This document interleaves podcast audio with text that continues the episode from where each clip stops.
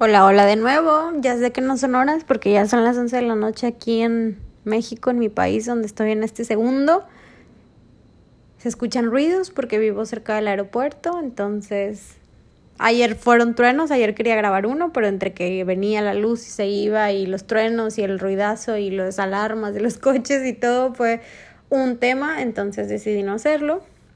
Ya tenía mucho que no hacía podcast porque por una cosa u otra no me sentí inspirada o estaba ocupada o estaba haciendo algo. O sea, en esta pandemia han sido tiempos súper complicados para todos y empecé justamente este podcast después de la pandemia porque fue algo que me impulsó como a tener un poco, o sea, tenía un poquito más de tiempo disponible y desempleo como para poder dedicarle a esto y en este tiempo pues he estado más luchando como por salir adelante entonces no le he dedicado el tiempo que quisiera ni al blog. Creé un blog recientemente y me quedé con una página de welcome y estoy tratando de trabajar en los materiales y, y explicar mil cosas y cosas que se me ocurren. Pues yo soy mercadóloga entonces conecto toda mi visión del mundo y trato de explicarlo a como Dios me da a entender, porque inclusive estaba escribiendo un, un post para el blog que nunca terminé porque no sabía si iba a ser relevante o iba a ser aburrido de cómo el tracking o el rastreo que pueden hacer unas marcas por, por nosotros los como usuarios, o sea, hablando como usuario, no como mercadóloga, nos puede, puede ser como las migajas de pan o dulces y nos llevan a la casa de Hansel y Gretel, que, que es todos los anuncios que podemos ver en internet y que nos hacen llegar a la casa de, de la bruja y la bruja es la marca que ya sabe lo que nos gusta y que nos lee la mente o que nos espía, entonces ya sabe qué es lo que queremos y solo nos tiene que decir las palabras mágicas para que nosotros consumamos su producto, entonces cosas así que para mí tienen mucho sentido, pero que tal vez la gente no lo va a entender tan fácilmente, entonces está como en stand-by, como tengo mil proyectos en stand-by, porque siento que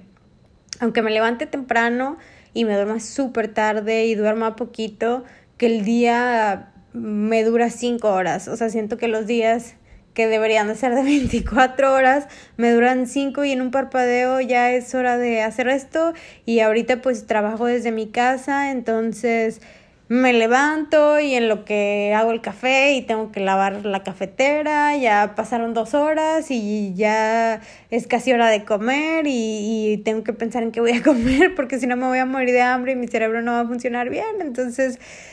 ay no, de verdad. Así ha sido mi vida y supongo que la de muchas personas también. Digo, ahorita en, en esta ocasión, en estos este mes o este poquito tiempo he estado viviendo sola, entonces ha sido como todo un tema estar en pandemia y estar sola y, y estar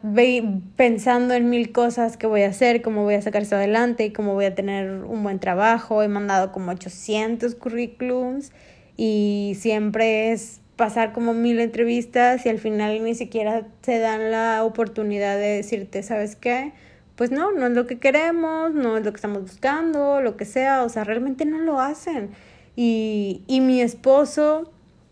que no es de este país, que no es mexicano, él es español, él no entiende cómo en México nosotros, los mexicanos, y me incluyo porque alguna vez lo he hecho,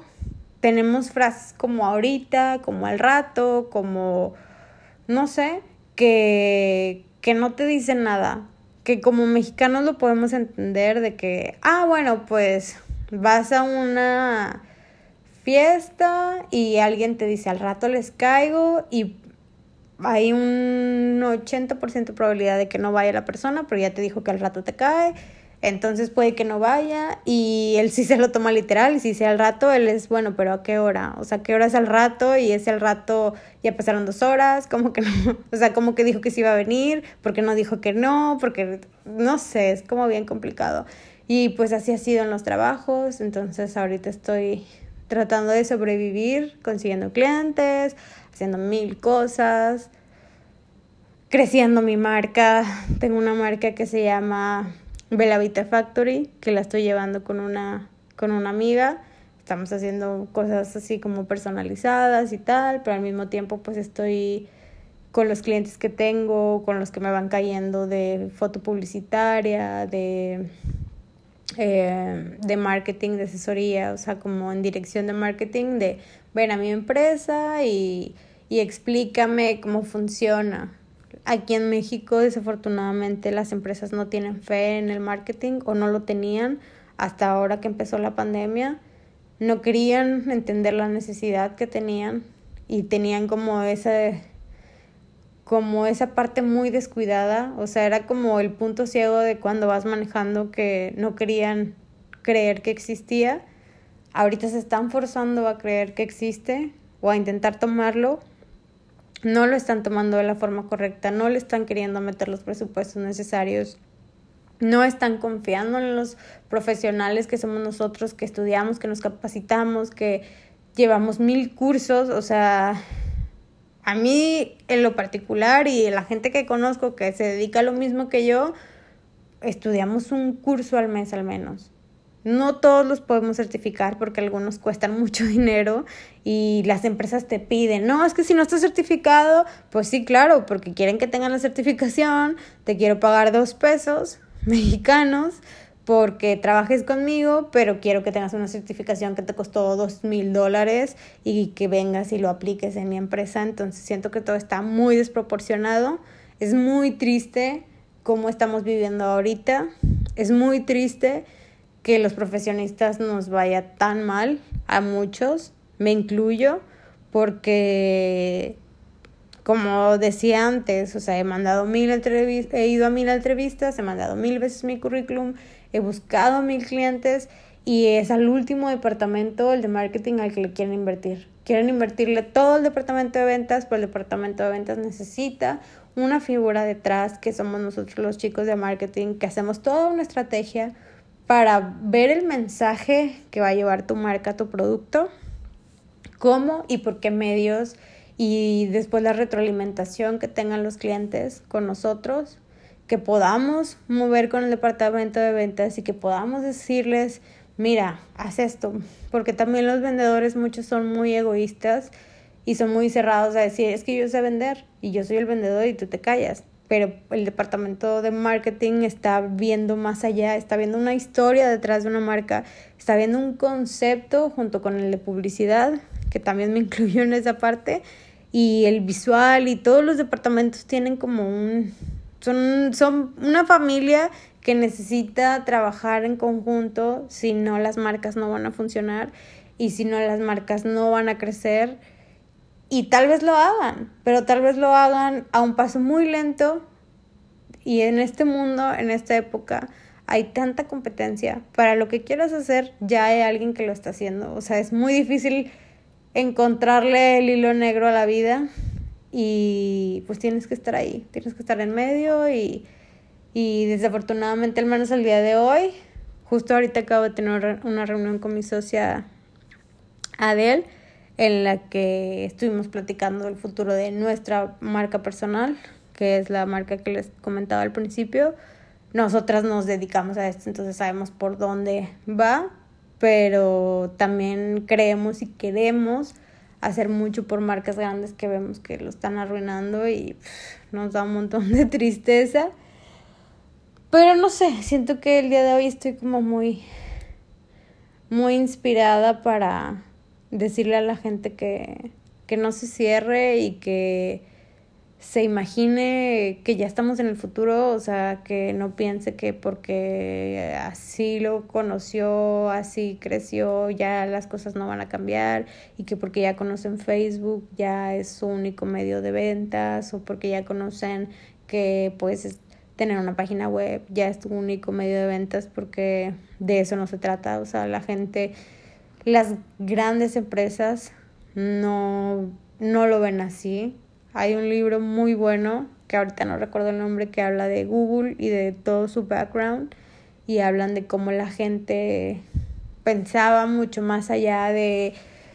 o sea, tienen su área de juegos en la que se inspiran, en la que piensan, ok, ¿cómo voy a resolver este, este problema? O sea, el problema siempre es la solución, dicen por ahí. Entonces, ¿qué es lo que quieres hacer y cómo lo quieres hacer?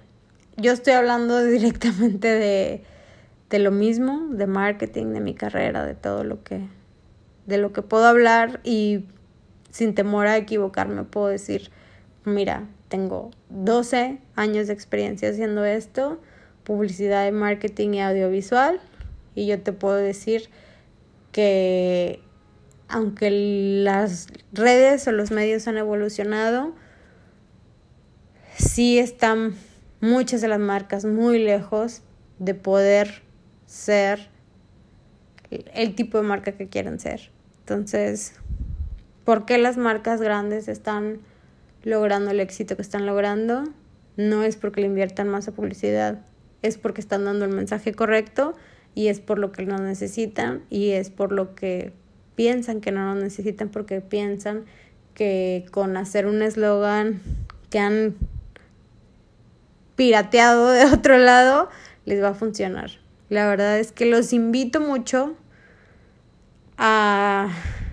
mandarme sus comentarios, a platicar conmigo, buscamos temas en común y ya les iré platicando en un futuro de todos estos puntos que quiero platicar en el blog, que no he terminado porque tal vez me ha faltado un poco de inspiración, porque la situación también me ha, me ha hecho sentir que anda así como un poco más apagada, pero... Pero bueno, pues es eso. Este es un medio para para no pagar terapia y para hablar y para si alguien se siente igual, que se identifique y platicamos y si alguien se siente opuesto, que nos identifique, pues platicamos y, también puedo entender puntos de vista de, de, otros, de otros lados. Pero bueno, es un podcast, no es un capítulo de una serie que dure 40 minutos, entonces hasta el nuevo aviso regreso con más. Un besito, buenas noches y hasta luego.